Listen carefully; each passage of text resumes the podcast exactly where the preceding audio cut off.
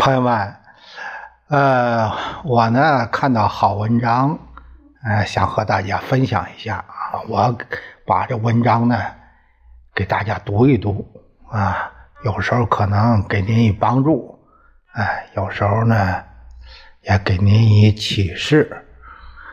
呃，这篇说的是什么呢？说的是这个。体制内五个潜规则啊，仕途的潜规则五项啊，原题目叫“实干无人问，马屁得人心”。老干部谈体制内不能说的五个潜规则，不能说啊，也有人说。自古实干无人问，唯有马屁得人心。在体制内工作过的人都明白这道理。为什么有些人明明什么都不做，在单位的地位却稳如老狗呢？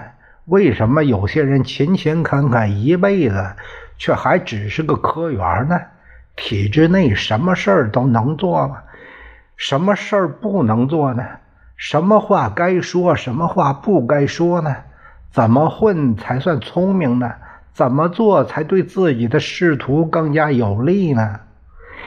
这是在体制想混得好，必须明白几件事儿。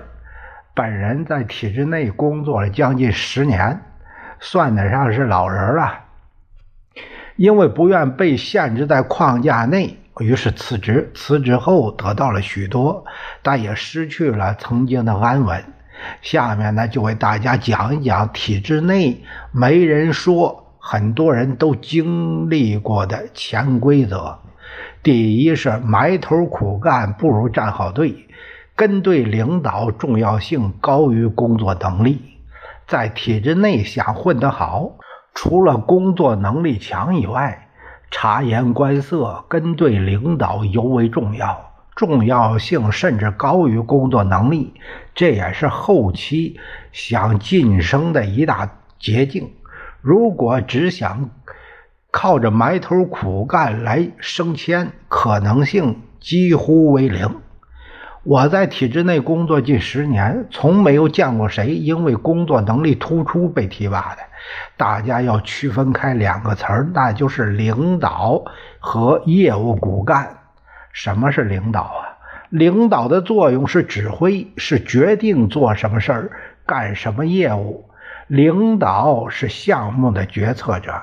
什么是业务骨干呢？业务主骨干是执行，是项目的完成者。说白了就是干活的，干得好完成本职工作，干不好就是失职。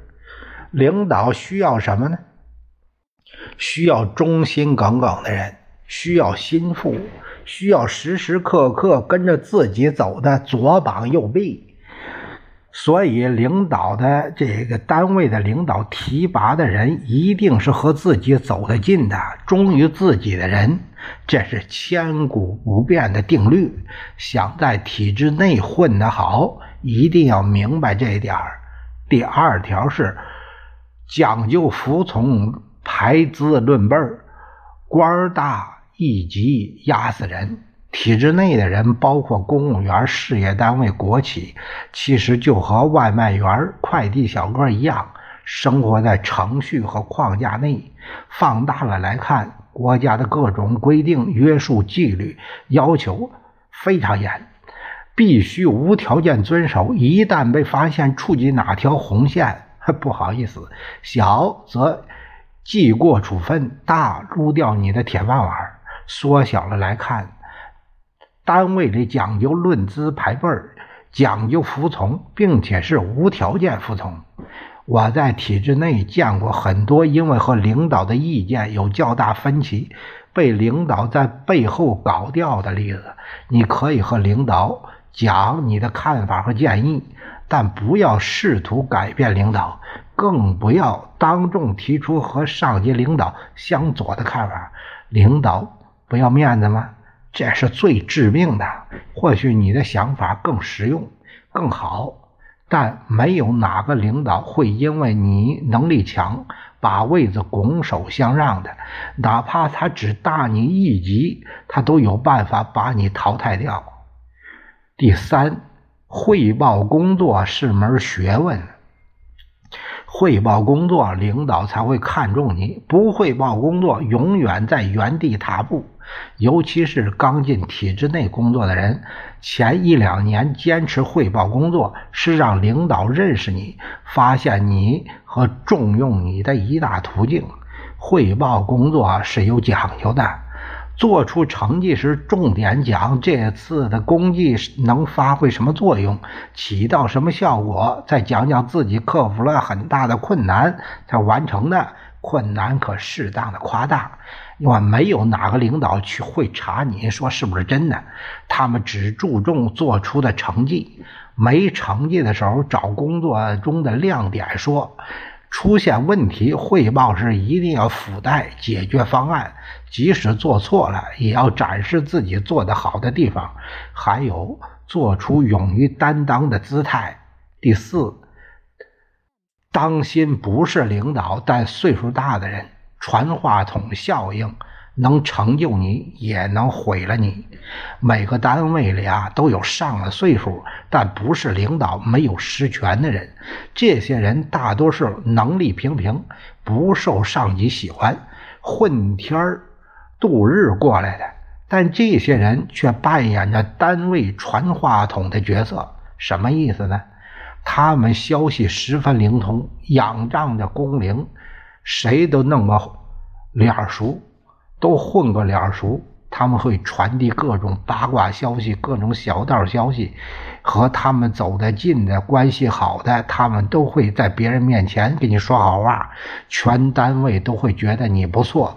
如果这些人你搞不定，他们重伤你一两句儿，也够你喝一壶的。第五，不要说别人坏话，一旦被人记住，就是仕途上一辈子的坎儿。